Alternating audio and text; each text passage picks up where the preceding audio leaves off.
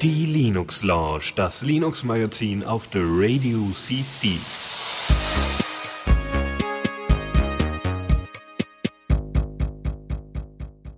Einen wunderschönen guten Abend hier zur Linux Lounge auf der Radio CC. Es ist 19 Uhr, es ist Montag, es ist Pfingstmontag und da alle eigentlich zu Hause sind, sind wir auch zu Hause und machen hier eine Sendung. Und wer ist wir? Wir sind der Philipp. Genau, das bin ich und der Dennis. So ist es. Der sitzt hier nicht neben mir, sondern ein wenig weiter entfernt. Durch dieses Internet sind so viele tolle Sachen möglich. Ich bin hochfasziniert. So, ja, ähm, Sag mal, habt ihr eigentlich, habt ihr eigentlich in Österreich äh, überhaupt Pfingstmontag frei? Ja, natürlich. Ja, weiß ich doch nicht. Ja, weiß ich nicht. Also soweit ich weiß schon, ja. Okay. Äh, ich hatte nur fast das Glück, ich hatte nur fast das Glück, gestern und heute Dienst zu machen, nur gestern habe ich gesagt, nee, da war mein Geburtstag, ihr könnt mich mal gerne ah, ne? ja, dann herzlichen Glückwunsch nachträglich. Danke. Ja. Und äh, äh, ach ja, und wir müssten vielleicht mal in den Chat gehen. Ich bin im Chat. Okay, dann äh, bin ich da auch gleich mal unterwegs. So, gut. Ähm, äh, ja, so, dann fangen wir mal an mit der ersten Rubrik. Neues aus dem Repo. So, und da haben wir äh, ein bisschen was äh, Schönes, weil es ist wieder was Open Source worden und zwar was richtig Tolles. Ähm, jeder benutzt ja irgendwie gerne, also nicht jeder, aber sehr viele Leute benutzen gerne Google Docs, weil ich brauche halt kein LibreOffice starten und so oh, und ja. alles im Browser oh, ja. und so. Ne? Ja, so und es ist ja so einfach, die Sachen da zu vertreiben und zu verschicken und so weiter, ist nur problematisch, so wegen Privatsphäre und so. Also es werden auch irgendwie ach, was weiß ich, also was ich nicht schon alles mitbekommen habe, was in, in Google Docs und Facebook äh, Gruppen und so weiter besprochen wird, da kriegt man echt Angst. Äh, gut, es posten auch Leute ihre Kreditkartennummer über Twitter und wundern sich dann, dass die Kreditkarte überzogen ist. Naja, anderes Thema. Ähm, um sich davor zu schützen, kann man doch am besten so ein Google Doc selber aufsetzen. Da Google jetzt nicht alles open sourced, was sie so machen, das würde ihnen auch so die Existenzgrundlage entziehen, äh, hat das ein anderes, ähm, anderes Entwicklerstudio gemacht, nämlich OnlyOffice. OnlyOffice ist auch gleichzeitig der Name der Software und die haben das Ding unter GPL gepackt, GPL 3, was sehr erfreulich ist, weil wenn Sachen unter GPL 3 sind, dann freut sich der Richard Stallman und ich freue mich inzwischen auch mehr, ja, weil ich durchaus mehr, inzwischen mehr den Sinn und Zweck von freier Software statt einfach nur offener Software verstanden habe. Nun, ja, also GPL, sehr schön. Also, was kann OnlyOffice? OnlyOffice kann unfassbar viel. Ach ja, übrigens, die Firma, die das Ganze vertreibt, heißt teamlab.com. Also Teamlab, so. Und äh, die haben dann, äh, die findet man unter teamlab.com. Äh, so, was kann man damit machen? Man kann Dokumente managen und schreiben und man kann äh, sogar Google Drive und Box und Dropbox und OneDrive und die OwnCloud und so weiter mit integrieren. File-Sharing ist da irgendwie mit möglich. Dokumente können eingebettet werden. Es äh, gibt so ein Invoicing-System, das heißt, wenn ihr irgendwie äh, besondere ähm, besondere Anfragen habt, dann wird das darüber, also könnt ihr darüber äh, das organisieren, so wie Kontaktanfragen und so weiter. Das wird dann darüber realisiert. Dann äh, gibt es Projektmanagement, also es ist wirklich so ein Komplettpaket, was ihr da bekommt, äh, ähm, was auch gedacht ist für irgendwie, ja nicht unbedingt Entwicklerstudios, sondern grundsätzlich auch für Arbeit irgendwie äh, den, den Workflow so ein bisschen zu er, erweitern. Ne? Also wenn ihr bei einer Firma arbeitet und ihr wollt so ein Ding mal aufsetzen äh, für die Infrastruktur und ihr seid jetzt eben nicht, um, nicht unbedingt im Softwarebereich unterwegs, sondern eher was Datenverarbeitung grundsätzlich angeht, äh, dann könnt ihr das darüber machen. Ja, irgendwie Designerstudio oder sowas. Äh, dann gibt es, äh, genau, ihr könnt auch Milestones festlegen, was ziemlich cool ist. Also das heißt, ihr, weiß ich nicht, ihr arbeitet gerade an einem großen Designprojekt, irgendwie äh, wollt irgendwie für die Lufthansa ein neues äh, Logo ausrichten oder sowas und ihr wollt dann ein komplettes Corporate Design machen. Das könnt ihr dann alles darüber machen könnt Dateien austauschen, Grafiken austauschen, einbetten und so weiter und könnt dann sogar Milestones festlegen, so von wegen, jetzt haben wir das Logo fertig und jetzt haben wir, äh, weiß ich nicht, ja, haben wir die, die Farbauswahl fertig und so weiter, das könnt ihr damit festsetzen, was ziemlich cool ist. Ähm, es, ihr könnt äh, dann Aufgaben noch vergeben und da Abhängigkeiten zusetzen, also es ist nicht einfach nur, ich habe jetzt hier LibreOffice online oder Google Docs halt online, sondern ich habe halt auch nochmal äh, wirklich Projektmanagement im großen Bereich. Äh, genau, auch unter, äh, Unteraufgaben können verteilt werden, ähnlich wie bei, äh, ähm, wie heißt es denn nochmal, was wir denn benutzen bei uns intern? Jira, genau, ja, also solche, Ja. genau, das ist aber eher für Software. Äh, Was auch noch? Genau. Automatisierte äh, äh, Berichte, die dann per Mail zugesendet werden, so von wegen, jetzt sind wir bei dem und dem Milestone oder das und das wurde heute gemacht, was für Chefs oder für so äh, Leiter von bestimmten Sektionen sicherlich sehr interessant ist. Blogs gibt es, Foren gibt es, Umfragen, ein Wiki, Kalender, E-Mail-Aggregator, also wie Mailinglisten und ein Instant Messenger ist drin.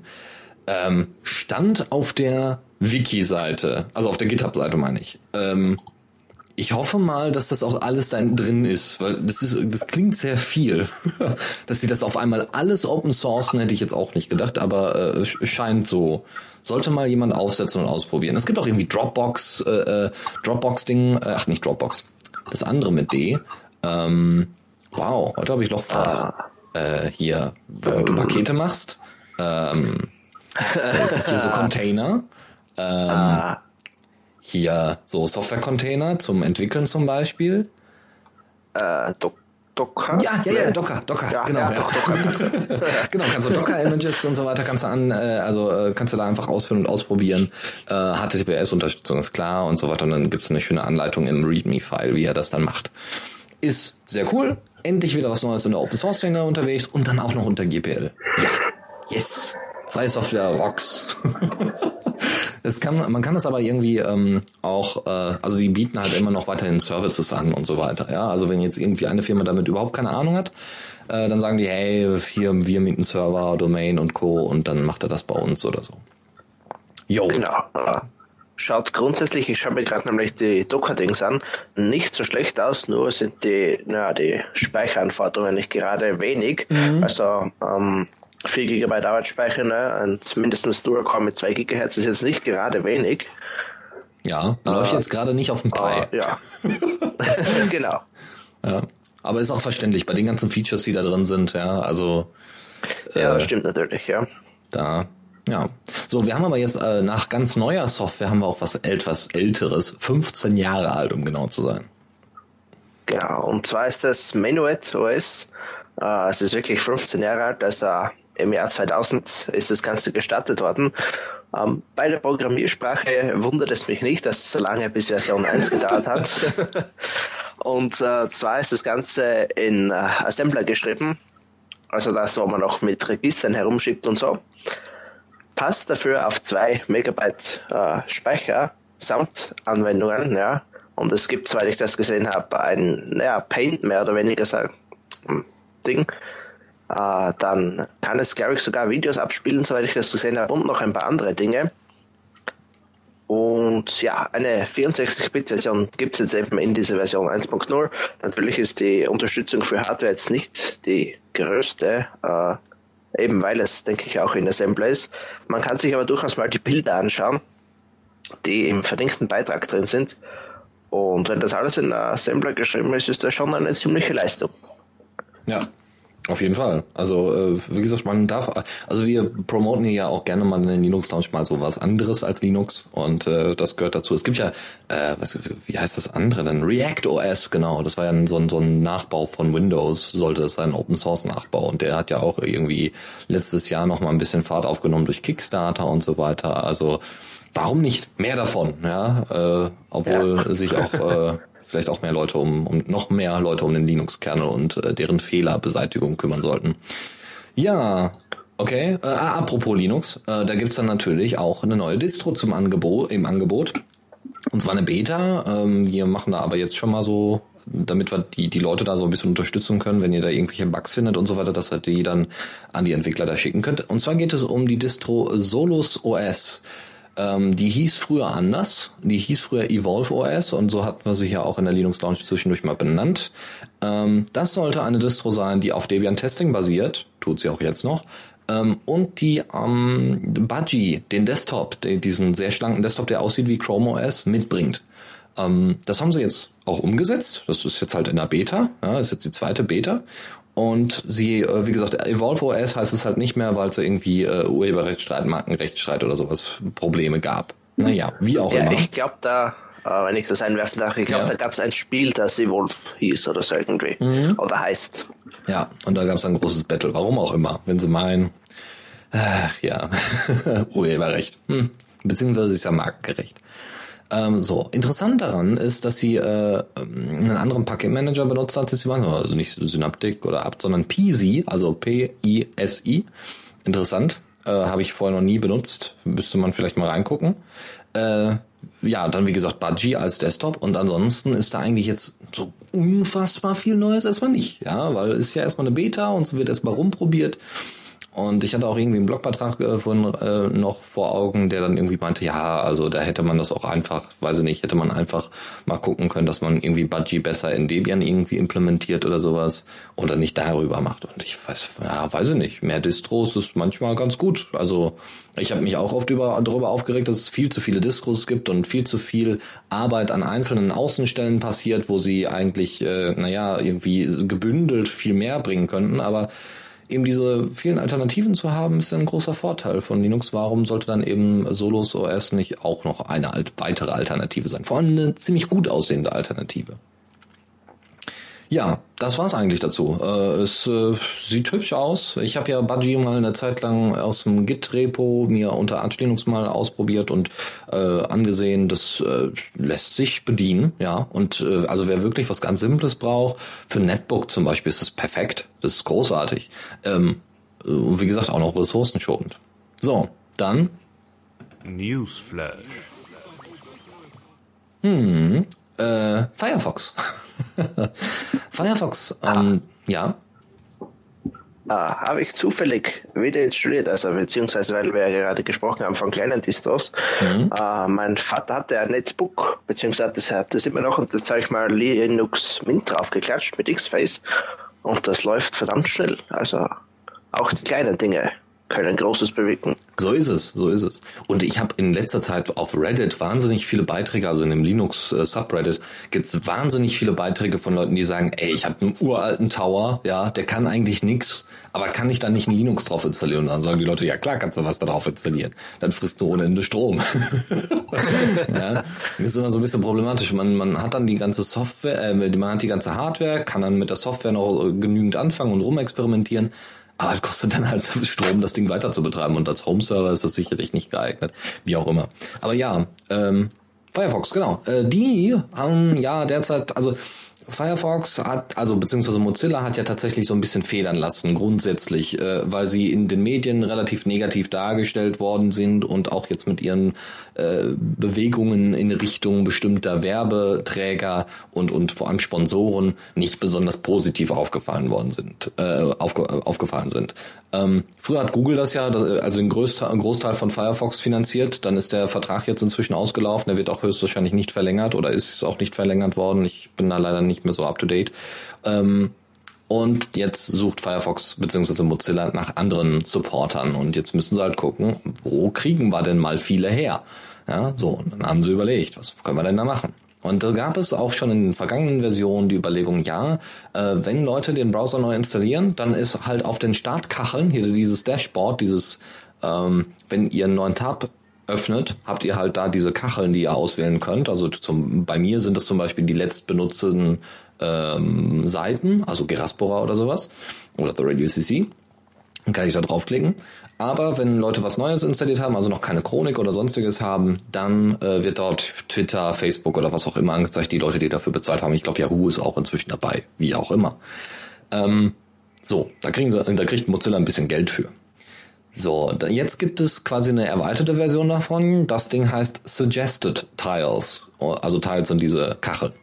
Und äh, Suggested Tiles ähm, bedeutet, dass aus eurer Chronik heraus gesehen wird, okay, welche Sachen wollt ihr, äh, welche Sachen sind für euch interessant und dann wird euch dementsprechend andere Seiten werden euch da vorgeschlagen, die interessant sein könnten. Ihr surft zum Beispiel oft auf YouTube, dann oder ihr äh, sucht oft nach Open Source Themen oder sowas, dann wird euch dementsprechende Seiten die äh, zur Thematik angezeigt von irgendeinem Anbieter, ja, die dafür bezahlt haben.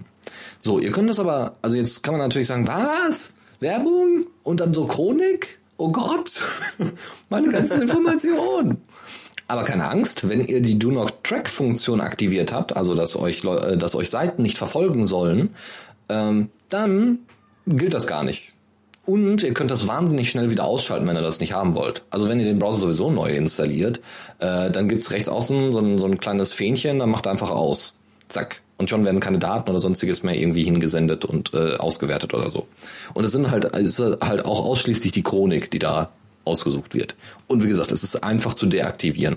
Jetzt kann man, also ich habe tatsächlich von vielen Leuten auch auf Diaspora inzwischen gehört, dass sie sagen, nee, ich gehe jetzt von Firefox weg und wechsle zu Chromium.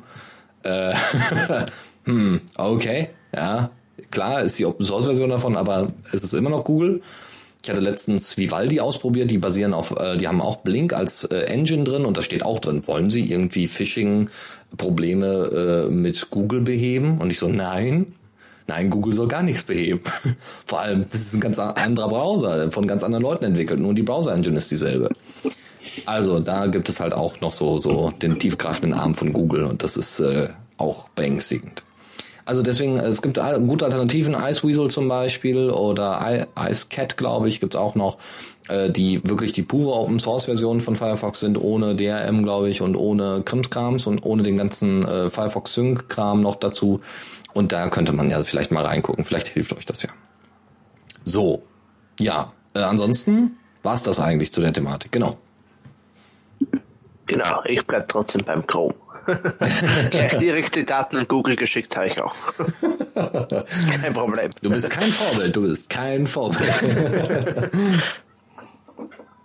Gut, ähm, dann kommen wir zu dem äh, Chite Remix Ultra Tablet. Ein Wahnsinnsname für ein Tablet.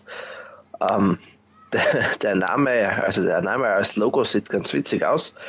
Ähm, und die haben ihr erstes Tablet rausgebracht äh, diese Woche. Ja, diese Woche oder ja, 22. Mai, nee, ist schon letzte Woche gewesen, ähm, ein 11,6 Zoll Tablet mit Full HD Auflösung um 99 Dollar, also ungefähr 490 Euro. Ähm, hat ein ziemlich angepasstes Android drauf, also dieses, äh, wie heißt es, Remix OS. Mhm. Und das basiert ja auf der 4.4.2 Version und eben angepasst auf Desktop Usage also die Benutzung, die man halt sonst so mit Laptop und so macht, hat einen relativ guten Prozessor, soweit ich das sehen kann. Bluetooth, WLAN, 2 GB Arbeitsspeicher. Äh, was will man eigentlich mehr? MicroSD-Karte bis 128 GB auch eigentlich der normale Standard mehr oder weniger. Batterielebzeit von 8 Stunden hört sich nicht so schlecht an. Ich meine, fast 2 Kilo ist jetzt nicht. Äh, ach so, nee, das sind jetzt ein Pfund, oder? Ja, mhm. was soll's. Ähm, ist wahrscheinlich nicht das leichteste. Es sieht auch vom Bild her relativ dick aus, aber äh, wenn man sonst nichts zum Spielen hat, denke ich, könnte man durchaus mal versuchen. Ne? Ja, also ich finde es schon heftig. Ne? Full HD Display. Ja, dann 2 GB RAM und fast 2 Kilogramm schwer und dann nochmal 11 Zoll. Also äh. Ja. Also, also dann kannst du dir gleich irgendwie Beamer und Leinwand und so weiter irgendwie ans Bett karren. Äh, aber ich ja, muss sagen, es, ich fand das schon nicht unhübsch. So, und dann auch noch Remix OS drauf. Also, naja, ich würde keine 400 Euro für bezahlen, aber boah, warum Full HD? Oh, warum nicht? Ja, brauche ich nur nicht. ich habe einen Laptop. Genau. Vor allem, der steht auch einfach, also der kann auch einfach im Bett so liegen bleiben und dann kann ich so meine Filme gucken. Da brauche ich kein Tablet für, das ist großartig. Also für Designer oder sowas ist es bestimmt super. Also e-, etwas größeres Tablet, ja. Äh, und äh, wenn du da noch irgendwie was anschließen kannst mit Bluetooth-Tastatur und so weiter, kann ich mir das echt gut vorstellen. So bei Bahnfahrten, dann willst du keinen Laptop mitnehmen, dann ist so ein Tablet mit. Warum nicht? Wenn du es irgendwie ordentlich hinstellen kannst. Naja, cool. Genau. So, äh, kommen wir zu Diaspora. Yay! äh, tatsächlich hat prolinux.de, eine so unserer News Sources, ja, unserer Nachrichtenquellen, äh, die haben tatsächlich äh, ja beworben, nein, ja, doch auch beworben, aber haben tatsächlich die News aufgenommen von Diaspora, dass äh, jetzt 880 Dollar bei Bounty Source für ein einziges Feature in Diaspora zur Verfügung stehen. Also zur Erklärung: Bounty Source ist ähm, eine Plattform, wo ihr quasi Mini-Crowdfunding spenden, also Mini-Crowdfunding für bestimmte Features ähm, absolvieren könnt. Das geht für GitHub-Projekte zum Beispiel. Das heißt, Diaspora will ein bestimmtes Feature, also die Diaspora-User wollen ein bestimmtes Feature haben, haben so und so viel Geld für dieses Feature hergegeben, nämlich in dem Fall 880 Dollar. Das Feature ist eine API. Jawoll. 880 Dollar. Das heißt, derjenige, also der Entwickler, der sich diesem, diesem Ding annimmt, kriegt 880 Dollar in den Rachen geschmissen. Das ist schon nicht schlecht. muss ich sagen. Das ist schon. Ja, aber er muss es natürlich auch, äh, er muss es natürlich auch gescheit machen. Ne? Also, so ist es. So ist es. Äh, klar, äh, geht nicht einfach so, ja, hier, äh, jetzt habe ich noch mal, hier gibt's noch mal mehr JSON-Informationen, äh, tschüss. nee, das natürlich nicht. Aber das wäre schon cool. Ähm, die von ProLinux sprechen zwar von einer REST API, äh, aber davon ist bei Bounty Source nicht die Rede. ist auch egal. Aber äh, The Rest wäre wahrscheinlich so die richtige Variante äh, dafür. Aber es geht ja, glaube ich, eher um die Authentifikation. Das ist ja im Moment das Problem.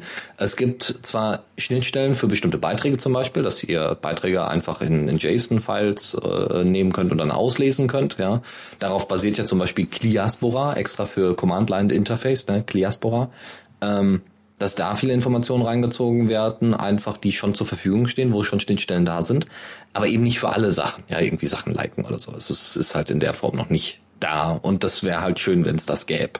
Ja, und eben die Authentifikation ist wohl auch ein größeres Problem, weil das irgendwie übermäßig kompliziert ist, unnötig kompliziert an vielen Stellen. So, sehr erfreulich, dass es aber auch wieder in, in andere mediale Gefilde durchdringt, solche Nachrichten. Sehr schön. Ich hoffe, es nimmt sich irgendwann mal jemand einer äh, dieser an ja, weil das ist so ein halber Monatslohn ist schon mal nicht schlecht. so, muss man wahrscheinlich auch noch versteuern, wenn man das dann in Deutschland macht, so von wegen, was haben sie denn da eingenommen? 880 ah, Dollar. Ja, mit ziemlicher Sicherheit. Ja. wenn du hm. nicht schon als, als, als selbstständig gemeldet bist, mit ziemlicher Sicherheit. Mhm. Ich stelle mir das dann sehr interessant vor, dann beim Finanzamt. Ja, woher haben Sie denn 880 Dollar? Einfach so, ja, äh, ich habe hier da mal ein bisschen entwickelt. Für ein Open Source Projekt. Ja, wie was? Ja, ja, ja. Naja. So, äh, andere Nachricht, die ist irgendwie exklusiv von presentupdate.com. Die haben äh, gesagt, hier, äh, Ubuntu Smartphone Ende des Jahres. Äh, okay.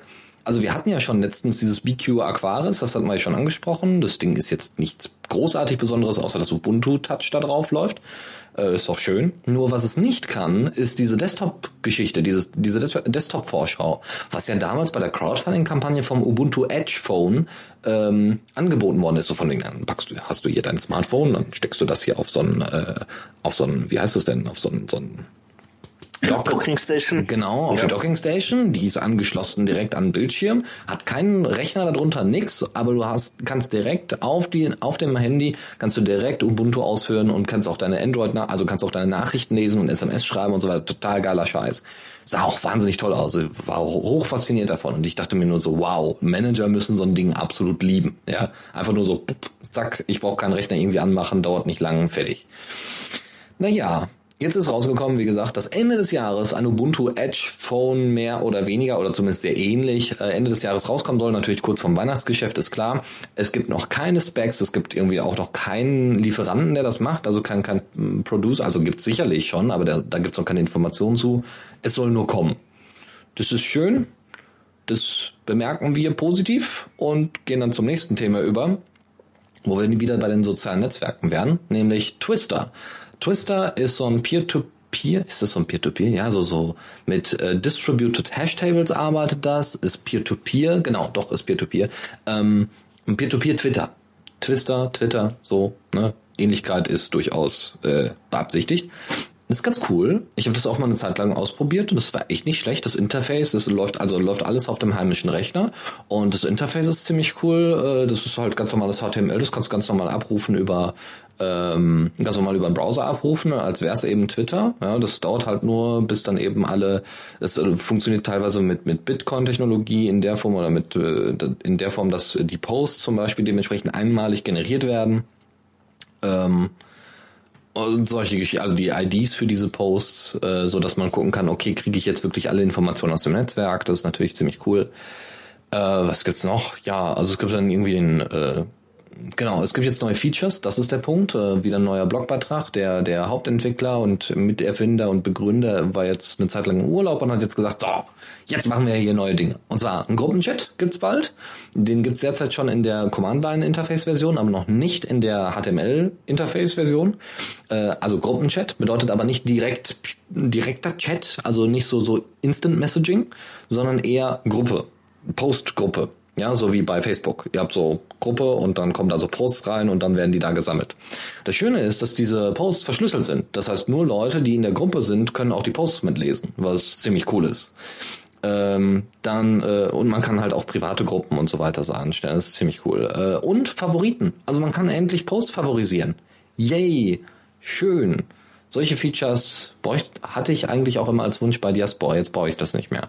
Ähm, so favorisieren ist immer gut und dann irgendwie Sternchen und so ganz toll. Wie gesagt, ist derzeit äh, testbar, aber nur mit dem Command-Line-Interface, aber noch nicht im HTML-Interface. So, und wir kommen zu einem sehr, sehr, sehr, sehr, sehr kleinen Betriebssystem. Genau, noch kleiner als zwei Megabyte, das sind das in Assembler geschriebene Menuets, sondern was aus China war das, denke ich, äh, LightOS. Hört sich schon sehr leid an. ähm, von äh, Huawei, den er wahrscheinlich kennt als Modemhersteller oder ich glaube, das stellt ziemlich, Huawei stellt, glaube ich, ziemlich alles her, was man sich irgendwie denken kann. Und Handyanbieter zum Beispiel in Österreich unter dem Namen 3 äh, haben ein Betriebssystem entwickelt.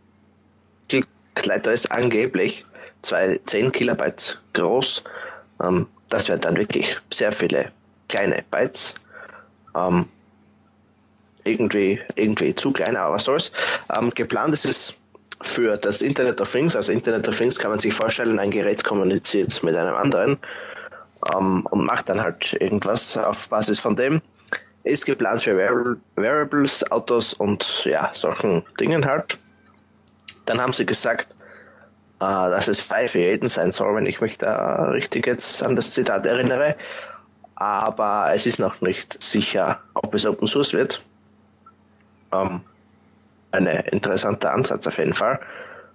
Und was es auch nicht sein soll, ist eine Konkurrenz zu Android und iOS. Ich meine, bei 10 Kilobyte, wenn es da zwei Dingen Konkurrenz machen würde, dann ja. ja, also um, wird dann wahrscheinlich irgendwie noch Aufbau oben drauf geben, der dann noch irgendwie interessant wird. genau, 10 Gigabyte äh, Aufbau. wahrscheinlich, 10 ja. Kilo, 10 Kilobyte Grundsystem ohne was und dann noch 10 Gigabyte äh, Draufgabe. Ähm, als Beispiel wird eine Zahnbürste genannt, die äh, ja eben smart ist, wenn ich das Wort missbrauchen darf. Und ja, ich, wir werden es sehen, was daraus wird, ob da was, was wird. Und ja, äh, im Beitrag ist noch äh, der vorletzte Absatz ganz gut, den werde ich jetzt aber nicht vorlesen, den sollte ihr am besten selbst durchlesen. Sehr gut. Also LightOS genau. Blogbeitrag reinschauen. Äh, ja, also ich hoffe natürlich, dass es Open Source wird, weil sonst wäre natürlich ideal. Ja. Macht die News hier nicht so viel Sinn. Fällt mir dann so ein. Hm? Nee, aber äh, äh, ja, ich bin ja mal gespannt. Also Android, also hier äh, Google und und Firefox versucht das auch teilweise. Ähm, also Firefox OS ja, dass man irgendwie Sachen für kleinere Geräte irgendwie anpasst oder für, oder hier die, also auch Wearables und sowas, dass das in Zukunft kommen soll. Oder für Fernseher ist ja jetzt das neue Ding, jetzt bald eben, wie gesagt, Uhren. Mal gucken, ne? Also ich, äh, mir macht das tatsächlich eher Angst, muss ich zugeben. Ich, vielleicht bin ich da auch ein bisschen zu panisch, ein bisschen zu paranoid, aber überall irgendwo Mikrochips drin, egal wo man geht und läuft und tritt und so weiter, dann kann man sich dem irgendwann nicht mehr entziehen. Genau, wenn dann dein Zahn, wenn dann dein Zahnimplantat weiß, wann du was gegessen hast. Ne? Genau, dann, dann wird es schwierig, ja. Und dann der Kühlschrank sagt, äh, Zahnimplantat sagt doch mal, was hat er alles gegessen? Okay, das bestellen wir jetzt gleich nochmal online. Genau. ja, dann brauchst du das gar nichts mehr machen. Internet of Things. Ja, das Problem ist ja, also ich meine nicht, dass ich solche Arbeiten wie Einkaufen, Hausarbeiten und und weiß ich nicht, Zähneputzen jetzt so, so wahnsinnig gerne machen würde. Ja, wäre ja schön, wenn das so Leute, also wenn das jemand irgendwie einem abnimmt. Aber auf der anderen Seite wird dann natürlich argumentiert, hey, du hast jetzt zu Hause nicht mehr so viel zu tun, dann kannst du ja auch mehr arbeiten. Und das finde ich wirklich problematisch, ja. Es geht ja nicht darum, dass du dann irgendwie mehr Zeit für andere Dinge hast. Vor allem finde ich das eigentlich ganz schön. Äh, also manchmal Hausarbeiten sind doch super, ja. Man bewegt sich ein wenig zumindest, nur das Nötigste. Aber du, du kannst während des Podcasts hören im besten Fall. Also ich habe mehrere Kollegen, die das so machen. Ja, Hausarbeit immer nur mit Podcasts auf Ohren oder Musik auf Ohren. Dann geht das alles viel einfacher. Man bewegt sich ein bisschen und am Ende guckt man, boah, guck mal, hier sieht alles super aus. Meistens ist es ja nicht so, aber man glaubt zumindest was geschafft zu haben. So, und das, äh, ich glaube, also ich finde es gar nicht so gut, dass allem irgendwie alles abgenommen wird. Bei Smart Homes wird es dann sowieso ganz, ganz kritisch. Oh Gott. Smart Homes. Ah! Was für ein Einfallstor, ja. Nun gut. So, andere Sache ist Photoshop-Konkurrent. Genau. genau, Krita hat nämlich das Kickstarter-Ziel erreicht. Zumindest laut deren Website. Ich habe jetzt ehrlich gesagt gar nicht nachgeschaut auf Kickstarter, aber äh, wird doch wohl so sein, dass sie es wirklich erreicht haben. Ähm, das Open Source Photoshop würde ich jetzt behaupten. Sie haben jetzt äh, das Ziel erreicht und hoffen natürlich weitere Ziele zu erreichen, ähm, damit auch die User mehr oder weniger mitbestimmen können, was für ihre Features reinkommen. So nach dem Motto, äh, bezahlt mehr Geld, dann bekommt ihr mehr Features. Hm. Ähm, ungefähr halt, ne? Ja. Und es gibt jetzt neue Builds, unter anderem kann man jetzt auch immer wieder besser die Photoshop-Dateien direkt importieren, was ich sehr cool finde, denn damit hat man wirklich äh, eine Alternative, mit okay zu sagen, okay, morgen arbeite ich mit was anderem. Und ja, viele, viele Bugfixes, weil ich das gesehen habe, und viele kleine Features. Linux-Builds werden aktuell gebastelt, mhm. gebildet. Gebildet. ja. ähm, ja, und dürften damit demnächst äh, abrufbar sein. So. Und ja, ich meine, es ist natürlich immer cool, wenn eine Kickstarter-Kampagne ihr Ziel erreicht, ähm, gerade wenn es solche Dinge sind, dass ja wirklich gut aussieht, muss man dazugeben. Auch vom Interface her, äh, nicht überladen oder so, zumindest noch nicht. Und ja, wir werden sehen. Es ist tatsächlich interessant. Ich habe letztens auch noch einen Blogbeitrag über äh, Inkscape gehört äh, oder gesehen, gelesen, wie auch immer, äh, wo es dann darum ging, dass Inkscape qualitativ teilweise an ähm, ja, jetzt müsste ich das Adobe-Produkt wissen. Ja, ich glaube. Uh, uh, was ist Inkscape? Ist Vektorgrafiken, oder? Ja, genau. Uh, Illustrator. Genau, genau, Illustrator. Nicht, ich wollte eher sagen InDesign, aber das stimmt nicht. Nee, nee, das wäre. Nee, InDesign ist das Layouting-Programm. Genau, äh, Scribus wäre die Open Source äh, Alternative zu äh, InDesign. Ähm, aber dass das Inkscape inzwischen auch ganz gut ankommen würde. Tipp, tipp, tipp, tipp, tipp. Philipp, du tippst. Ich weiß, ich weiß, ich weiß. Ja. Ich musste, ich musste Scribus raussuchen. Ah, okay, okay. Ähm, ja, äh, ist super. Also ich finde es interessant, dass so nach so vielen Jahren, ne, durch Crowdfunding und so weiter, wo sich das Netz jetzt so ein bisschen verselbstständigt hat, äh, dass jetzt so nach so vielen Jahren inzwischen Produkte rauskommen, die tatsächlich mit großen proprietären Anbietern äh, mithalten können oder sagen wir mal so, wo bestimmte Funktionen einfach nicht mehr nötig sind, die man in proprietären äh, Programmen hat und deswegen man auf Open Source umwechselt. Ich meine, äh, Open Office damals und jetzt halt LibreOffice ist so das perfekte Beispiel, ne? Was da, was Office heute alles kann, ja, und was man heute im Universitätsbetrieb zum Beispiel auch oder bei Firmen mit Präsentations und so weiter, so ob es jetzt Word ist oder äh, PowerPoint oder was, das brauchte man früher. Ja, das gab's halt kaum ein anderes Programm, was das in der Form konnte. Jetzt kann das halt LibreOffice und für einen Hausgebrauch brauchst du halt nichts anderes. Das ist super. Genau. So, und weil, weil für ein bisschen Tabellenkalkulation oder für ein bisschen, ach, was weiß ich, ja, für ein bisschen Text schreiben oder für, für eine Bewerbung schreiben, da brauche ich kein Word mehr. Zum Gottes Willen, bitte nicht. Ja, so. Und PowerPoint, naja, Inzwischen gibt es so viele Präsentationsmöglichkeiten. Das ist unfassbar, das ist großartig. Ja, so hier so Online-Präsentationen, wo du dann irgendwie noch schön Animationen und 3D und so weiter. Das ist großartig. Im, im dreidimensionalen Raum dann irgendwie äh, äh, Präsentationen erstellen mit ein bisschen JavaScript und Co. Yes! Ja, und das alles Open ja, Source. Mit wenig Aufwand. Ja, mit wenig ja. Aufwand, äh, viel größeren Umfang als eigentlich äh, das äh, PowerPoint zum Beispiel hat, weil so ist PowerPoint es. ist einfach wieder überladen. Ne? Ja, genau. Genauso also, wie der Photoshop überladen ist. So ist es. Also ich bin schon, ich, doch, ich bin schon etwas stolz auf unsere Open Source Entwickler. okay, äh, dann gehen wir mal äh, dahin, wo es äh, meistens kein Licht mehr gibt. Zockerecke. Ja, ist ja meistens dunkel hier. also ja, wenn ich bei mir nicht Tirolo immer herunten wäre, wäre es sogar hell. okay. So.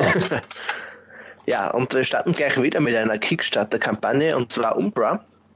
Oder Umbra, wie ja, ja. sprechen wollt. Umbra. Ja. Um, ein Open World Hacken Slash Action RPG. Ja. Uh, wobei ich mit Hacken Slash aktuell nichts anfangen kann. Aber also so hau draufhauen. So, so Diablo-mäßig. So hau, hau, hau. Ah, okay. Oder, oder wie hieß das andere Ding nochmal? Äh, äh, ein bisschen Indie-mäßigeres Beispiel. Nicht Brian, sondern ähm, Bastion. Bastion ist so ein Indie-Game gewesen. Äh, das ist da Ja, ähnlich mir, einzuschätzen, glaube ich, ne? irgendwas. Genau, Bastion Ähm, ist auch so, so, du hast auch diese isometrische, diese isometrische Sicht auf die Welt und die Welt erstell, erstellt sich dann so langsam nach und nach und Elemente tauchen auf und du haust dann halt einfach drauf, also hast so eine Draufsicht auf die, auf die Figur und Ja, haust dann ja, einfach auf die genau. Viecher, die da ankommen. Ja. So. Ähm, es schaut auf jeden Fall ganz cool aus. Ich meine, CryEngine, ja, ich, das erwartet man sich. ähm, wenn man die richtige Engine richtig einsetzt, kommt natürlich was Geiles raus. Ähm, was ich sehr cool finde von den Features her jetzt, äh, ist dieses äh, Anna, wie heißt es? Jetzt muss ich eben das Vokabel raus. Ah, Ja, hoppala. Ist der Philipp weg? Muss der Philipp gleich nochmal wiederkommen. Jetzt, Ja, was- ah, Philipp, was- da, ja, was? Philipp, du musst jetzt Ja, noch mal sagen, ja. was dein super Feature war. Dieses A. Ach so, A- Apokalyptikform, ja. ähm, es hört sich irgendwie interessant an und zwar je nachdem, wie du spielst, ob du jetzt mehr mit den Händen kämpfst, mehr oder weniger, oder mit was anderem, kann es passieren, dass dir ein dritter Arm wächst, zum Beispiel, ja, als als Beispiel. Ah, ge Sehr cool. gelistet, ja. Ähm, Also ich glaube, Spore wäre da so in die Richtung, wo einfach neue Dinge sich bilden, äh, je nachdem, wie du spielst. Und von dem her können eben viele verschiedene Dinge zusammen passieren. Das ist ja cool. Das ist ja, okay, ein dritter Arm. Ich meine, das, Also das ist jetzt nur das Beispiel, ne? Es kann ja, theoretisch keine Ahnung, ein dritter Fuß oder was. ja, ja, klar, damit du schneller rennst, obwohl ich glaube, dass zwei Füße schon ausreichend sind. Aber ja, ja, klar, also, dass du dann in den Bereichen Verstärkung hast. Das ist nicht schlecht. So wie, wie, wie Training, so Muskeltraining und so. Das ist nicht schlecht. Nur ein bisschen Genau. darüber hinausgehen, ein paar mehr Muskeln. Ja. Ähm, sie haben auch zwei Stretch Goals auch jetzt direkt hier wieder aufgelistet. Und zwar ist es einmal der Dungeon Challenge, ja. Ähm, also, dass man sein eigenes Haus in einen Dungeon verwandeln kann und dann äh, Spieler abschlachtet und so. und Multiplayer Mode. Ähm, ja, wir werden sehen. Es schaut auf jeden Fall sehr geil aus von den Videos her. Äh, es gibt auch eine Geschichte dazu, die kann sich ja jeder selbst durchlesen und den Held dazu. Ähm, 20 Tage geht die Kickstarter-Kampagne noch, ist also noch ein wenig Zeit. Ich habe es gerade durchgerechnet, ich glaube irgendwas um die 76 Prozent oder so sind eh schon finanziert, es fehlt also nicht mehr ewig viel. genau. Total cool. Ja. Ja, so, also, äh, das ist, und es sieht grafisch wirklich sehr, sehr cool Ja. aus. Klar, CryEngine, ne? Also ich hätte nie, Ja. früher nie gedacht, dass es so sehr an den Engines liegt, wie geil dann die Spiele aussehen, aber es ist, äh, es ist tatsächlich so, hätte ich nicht gedacht. Ja, Nee. es ist, es ist nicht die Engine teilweise, sondern auch wie du die Engine verwendest. Ja, also ja, ich kann klar, auch mit einer CryEngine ein, ein, ein scheiß Spiel machen, wenn ich das Klar, jetzt mal so sagen darf. Und so weiter da aufsetzen, Ja. das bringt's ja auch nicht. So, so Star Fox mäßig. so, äh, ja, wir kommen zu was ein bisschen pixeligerem, aber wirklich echt optisch sehr ansprechend. Auch der Trailer ist total niedlich gemacht. Das ist großartig. Also, äh, Cu- ähm, Curious Expe äh, Expedition, Cu Curious Expedition, so. Äh, kuriose Expedition. Ähm, und da, das ist von den Machern von Dead Island 2 und Spec Ops The Line. Aber es ist so, so ein Pixel-Indie-Game eigentlich. Das ist total witzig. Also überhaupt, hatte eigentlich überhaupt nichts mit, mit den anderen beiden Spielen von den Machern da und von dem Entwicklerstudio da zu tun.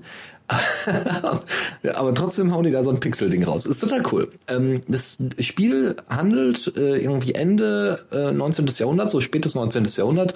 Ähm, auch geschichtlich nicht ganz unakkurat. Du hast halt sehr viele Kolonien auf der ganzen Welt und dort wird hingesegelt und dort werden Leute ausgebeutet, Stämme werden untersucht und so weiter.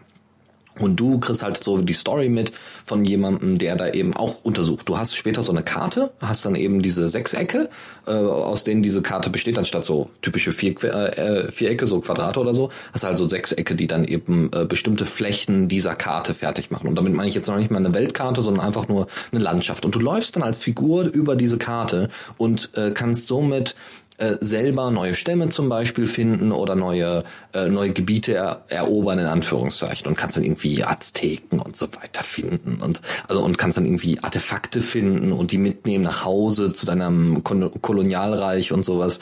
Das ist echt, also jetzt mal abgesehen von dem ganzen Kolonialkram, aber es ist echt nicht schlecht gemacht. Also für eine Story sehr sehr interessant aufgemacht, so diese typischen Feldforscher, die dann zu Stämmen hingehen und dann sagen hier, äh, was wollt ihr denn hier und was macht ihr denn hier und warum gibt's jetzt hier einen Blutopfer und so weiter.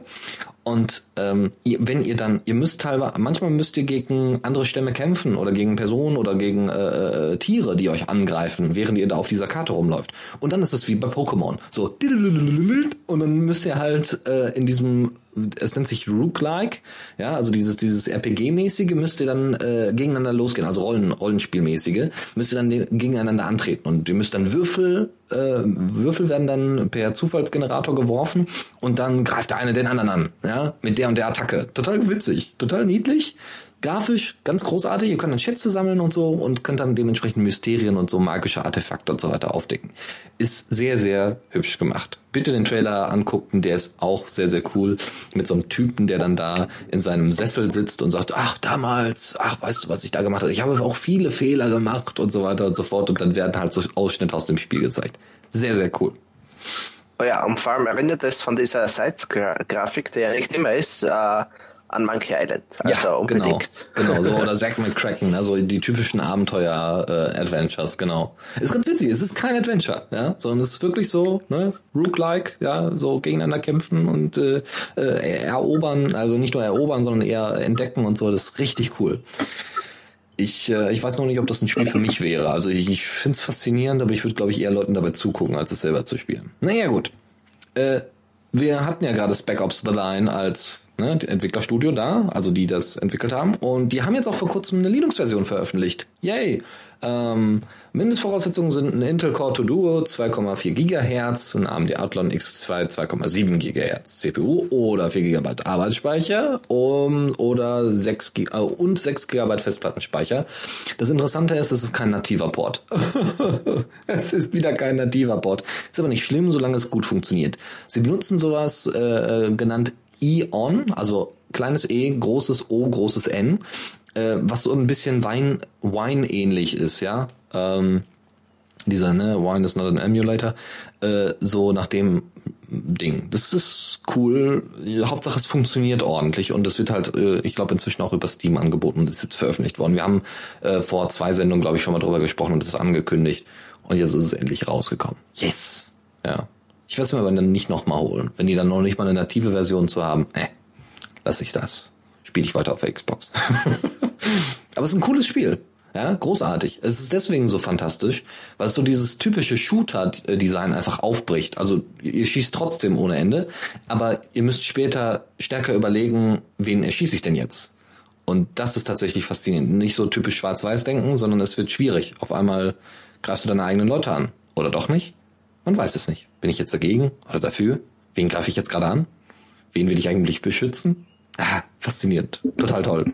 Ganz tolles Spiel. Was mache ich eigentlich? Ne? Genau, was mache ich eigentlich? Ich höre auf. so, gut, weiter geht's und damit in die letzte Rubrik für diese Sendung. Tipps und Tricks. Ja, und da haben wir äh, viele verschiedene Kleinigkeiten, die ganz niedlich sind. Und zwar einmal Code Printer. Ja, wer wollte nicht das Internet ausdrucken, ja, oder E-Mails ausdrucken und die dann abheften in Papierordnern so und ne? Nein, will man nicht. Aber es gibt vielleicht manchmal Situationen, wo man gerne irgendwie PDFs mit Code verschicken möchte. Und da ist halt manchmal blöd, weil es wird dann die meisten Editor und so Editoren und so weiter können halt Code nicht so schön darstellen. Also klar, mit, äh, mit, mit, Vim, äh, mit, mit Syntax-Highlighting vielleicht gerade noch so, aber vielleicht nicht in der Größe, in die man die auf dem auf so einem PDF haben möchte oder auf so einem Blatt Papier haben möchte. Und also ein schönes Beispiel hätte ich dafür, warum man Code ausdrucken möchte. Äh, das ist ganz einfach, zum Beispiel im Informatikunterricht. Ja, dass man irgendwie sagt, hey Kinders, wir können jetzt gerade nicht in den Computerraum, weil es ist gerade besetzt oder wir haben jetzt gerade keine Rechner hier oder was auch immer. Oder wir versuchen jetzt mal nach und nach diesen Code zu verstehen und da brauch, dafür brauchen wir jetzt erstmal keine Rechner. Und dann druckst du die Dinge halt aus oder gibst sie als PDF weiter oder was auch immer und äh, die Kinders können sich das dann reintun und ihr könnt dann dementsprechend kommentieren daran. Das ist ziemlich cool. Äh, wie gesagt, es ist so ein kleines Tool, ist irgendwie, glaube ich, in Node.js geschrieben. Es hat, wie gesagt, auch einen PDF-Export. Ihr könnt die Schriftgröße einstellen, ihr könnt die Fonts einstellen, ihr könnt äh, äh ach, Farben, Syntax-Highlighting, alles da einstellen. Das ist ziemlich cool, ziemlich simpel und nutzbar. Warum nicht?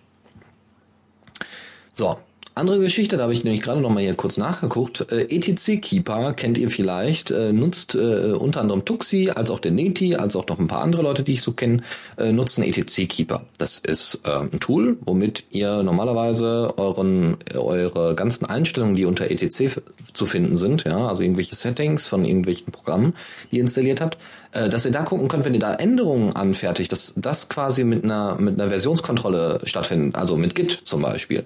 Das heißt, ihr macht eine Änderung in eurem Nginx, in eurer Nginx Config. So, und die führt dazu, dass Nginx komplett kaputt geht. Und ihr wisst nicht mehr, was ihr geändert habt. Und dann guckt ihr ins Git und sagt, hier einmal letzte Änderung, letzten Commit bitte wieder rückgängig machen. Total cool. Oder Hard Reset oder sowas. Das ist ziemlich cool. Ähm, und sowas gibt es halt auch fürs Home-Verzeichnis. Das nennt sich Homer und ist genauso einsetzbar. Also da brauche ich jetzt gar nicht großartig beschreiben, was Homer macht, weil er macht genau das, was ETC-Keeper macht, nur fürs Home-Verzeichnis. cool. Ja, kann ich mal reintun, glaube ich. Hat aber wieder irgendein Mac-Typi entwickelt, also vorsichtig. ja, also äh, die erste Installation ist mit Homebrew zu installieren, als der Paketmanager unter Mac, ne, den es eigentlich gar nicht gibt, so in der Richtung. aber man kann es auch anscheinend direkt äh, machen. Ne? Ja, sehr schön. So sollte es ja auch im besten Falle sein, genau. So, dann noch ein paar Firefox, also auch wenn jetzt die Leute alle irgendwie von Firefox abwandern, ich hoffe bitte, also ich hoffe tatsächlich nicht, dass ihr alle davon abwandert, weil äh, also ich werde auch Firefox weiterhin benutzen, obwohl es mir auch inzwischen äh, etwas schwer fällt, zumindest die mediale Aufmerksamkeit, aber man sollte die Beiträge vielleicht komplett lesen, ja, wie das genau funktioniert mit der Werbung und so weiter, dass man es ausschalten kann und so weiter, diese einfach die Auswahl zu haben, finde ich echt nicht schlecht und DRM ist leider ja offiziell von der W3C zum Beispiel äh, äh, abgegolten worden, so von wie wir brauchen DRM im Browser und das ist alles sehr, sehr schwierig und da kann Firefox halt teilweise nichts für, weil sonst benutzt halt Firefox keiner. Also Firefox, also Mozilla kann jetzt sagen, okay, wir, entweder machen wir einen unnutzbaren Firefox, weil er bestimmte Sachen nicht anbietet, die halt die große Masse benutzt, oder wir machen einen Firefox, der äh, ähm, ja, der, der nicht mehr tragfähig ist, der finanziell auch nicht mehr tragfähig ist, äh, und dann gibt's halt bald gar keinen Firefox mehr so ungefähr. Und das ist halt auch unschön. Ja. Naja, dann haben sich die Leute noch aufgeregt über das Design und so weiter, deswegen schauen wir mal. Aber was Firefox halt als cooles Feature hat und was ich auch nicht wusste und wahrscheinlich in Zukunft öfters mal benutzen werde, ist, ähm, ihr könnt die Adressleistensuche spezifizieren. Ihr habt ja oben eure Awesome Bar, da könnt ihr Sachen eintippen und da werden euch auch manchmal Sachen angezeigt aus eurer Chronik oder aus euren Lesezeichen oder aus sonst irgendwas, ja? Sachen, die ihr abgespeichert habt. Das ist ziemlich cool, weil somit kommt ihr, ohne die kompletten URLs einzutragen, kommt ihr relativ schnell ans Ziel. Sehr schön. Das könnt ihr aber noch spezifizieren. Wenn ihr zum Beispiel nur in eurer Chronik suchen wollt, könnt ihr dafür dieses kleine Dach, also Accent Circumflex, glaube ich, heißt es, dieses kleine Dach äh, oben links auf eurer Tastatur benutzen, was im, im, Frankreich, im Französischen gerne benutzt wird. Ihr könnt, äh, damit könnt ihr die Chronik durchsuchen. Ja, das könnt ihr einfach äh, oben auch fest einstellen äh, im Firefox. Das ist ziemlich cool. Ähm, damit könnt ihr halt äh, sagen, okay, nur Chronik durchsuchen oder ihr könnt nur die Lesezeichen durchsuchen oder nur die geöffneten Tabs oder also ihr könnt sehr, sehr viele Sachen machen. Wie ihr das einstellt, ist unter Einstellung, dann unter Datenschutz, Privatsphäre und dann unter Adressleister beziehungsweise Location Bar, wenn ihr einen englischen Browser habt. Äh, einfach da mal reingucken, Sachen einstellen und ihr geht dann einfach oben in die URL-Bar, macht dann ein Sternchen rein, ja, macht ein Leerzeichen und tippt dann das ein, was ihr dann haben wollt, zum Beispiel The Radio CC und dann wird euch wenn ihr das Sternchen eingegeben habt, alle Lesezeichen, die ihr bezüglich mit dem Stichwort The Radio CC habt, wird dann euch angezeigt. Das ist cool. ziemlich cool. Und ihr, cool, könnt sogar ja. die geöffnet, ihr könnt sogar die geöffneten Tabs durchsuchen, was auch ziemlich cool ist, wenn ich so daran denke, dass ich ungefähr 200 Tabs offen habe. Also nicht alle natürlich voll geladen, weil sonst wird mein RAM hier, glaube ich, explodieren. Aber äh, äh, zumindest in den ganzen vorhandenen äh, äh Tab-Groups und so, das ist ziemlich cool. Ah, nur zur Anmerkung, das mit dem Stern kann der Chrome auch. Also ah, mit den cool. Lesezeichen. Ah, sehr schön. Ah, gerade getestet. Ah, cool, cool, okay. Ja, also ich habe jetzt bin jetzt auch nicht un, nicht zu sehr davon ausgegangen, dass das nur ein Feature von Firefox ist. nur, dass mir das vorher nie aufgefallen ist, dass es sowas überhaupt gibt und da gut, klar, wenn das der Chrome auch kann, cool, sehr schön. So.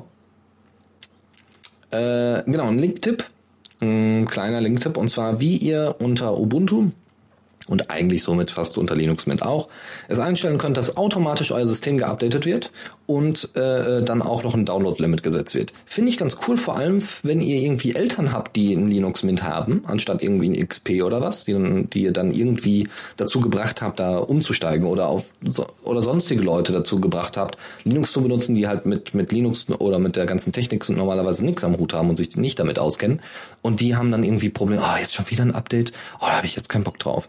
Und da könnt ihr das einfach fest, einstellen, dass es einfach ein automatisches Update gibt, was durchgeführt wird mit einem Download-Limit. Und das ist natürlich perfekt, ja.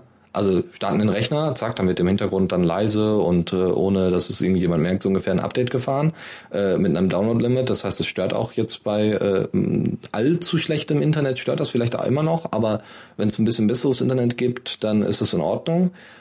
Und dann lässt du das so im Hintergrund laufen. Und da gibt es eine schöne Anleitung zu. Das könnt ihr euch dann reintun. So, eine andere Sache ist ein Tool, das nennt sich Sake oder Sake. weiß ich nicht. Könnte auch irgendwie dieser Reiswein, dieser japanische Reiswein sein. Man weiß es nicht. Äh, Sake äh, ist ein Tool, um Prozessdiagramme zu erstellen. Hier so Verlaufsdiagramme. Jetzt weiß ich auch das richtige Wort. Verlaufsdiagramme.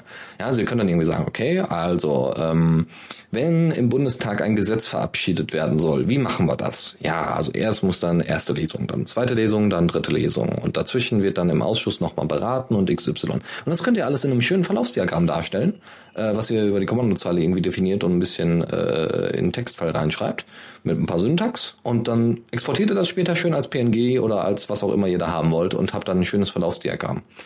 Äh, wenn ihr damit natürlich dann irgendwann mal warm geworden seid, ist es sicherlich sehr, sehr schnell gemacht. Vor allem, wenn ihr schnell viele Verlaufsdiagramme braucht, ist es sicherlich sehr cool. Oder sehr komplizierte Verlaufsdiagramme. Ich glaube, dass das mit so einem übersichtlichen Tool sicherlich äh, einfacher wird, anstatt dann irgendwie mit Draw oder so, also hier mit Impress, äh, mit, mit äh, LibreOffice Draw oder sowas rumzufuchteln oder sowas. Ja, so und das letzte ist auch nochmal ein Linktipp und zwar auch ein Pro Linux Artikel. Da haben sie dann äh, im, in der Kurzform erklärt, wie man mit Less Linux ein kleines Live-System selber bauen kann. Das ist wohl ein bisschen komplizierter. Äh, so wirklich Less Linux ist irgendwie ein Tool, womit ihr das machen könnt, so ein Live-System selber bauen.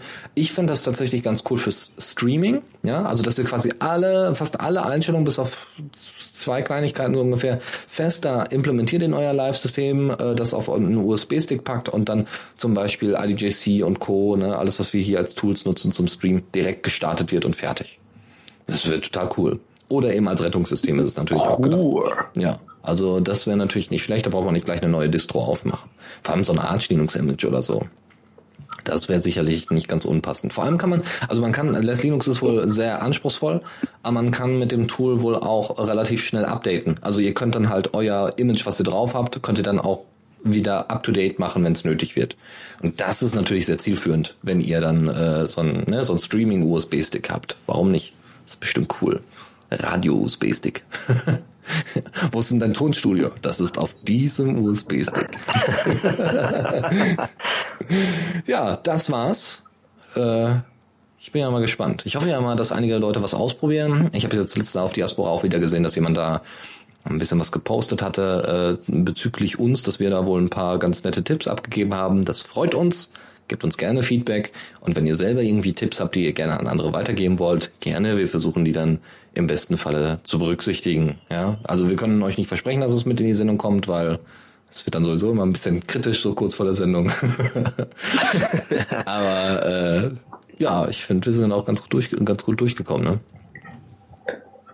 Ja, das hätte ich schon gesagt. So, haben wir noch was, Philipp? Müssen wir noch ja, über was reden? Ich nichts mehr. Das ist ja langweilig. Dann sind wir heute etwas früher fertig. Das äh, tut auch vorne, glaube ich, auch mal ganz gut. Äh, genau. Äh, sonst noch als Werbung haben wir, muss ich jetzt mal gucken, ohne dass gleich hier der Stream abbricht. Äh, so, mal schauen. Ja, läuft. Und zwar, ähm, also am Freitag, letzten Freitag, haben wir einen Rückblick gemacht. Äh, also die Primetime war eine Sendung, äh, wo wir einen Rückblick zur Skepcon gemacht haben. Da könnt ihr gerne noch mal reingucken und reinhören. Das, der ist inzwischen auch online. Da haben wir ein bisschen drüber, also nicht nur über die Skepcon gesprochen, sondern über Skeptizismus allgemein. Äh, das kann, das muss nicht unbedingt ganz uninteressant sein. Ansonsten ist für diesen, diese Woche geplant Falltransferabend.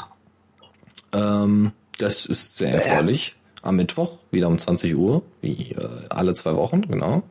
So, dann gucken wir mal, was wir hier noch haben. So, und am, äh, also im Juni irgendwann ist dann irgendwann mal wieder in Serio. ja, alles cool. Mitte, Mitte Juni, Mitte. Mitte was? Dürfte das? Ja, doch, Mitte, Ja, Mitte genau. Juni ist das. Mitte Juni, ist am 19. Juni. 19. Juni. Ja. Ja. 17.30 Uhr. Ja, mal gucken, ob dann das überhaupt noch. Also ich bin ja mal gespannt, ob dann überhaupt noch Linux-Themen reinkommen, obwohl dann könnte ich vielleicht auch mal wieder meinen Feed wieder ein bisschen sauber machen. so von ein paar Themen, die dann noch drin, drin rumliegen. Äh, weil, ne, dann ist ja Sommer, dann ist zwar Google Summer of Code, aber ach ja, da passiert auch nicht viel. dann sind alle im Urlaub und dann langweilen sich alle.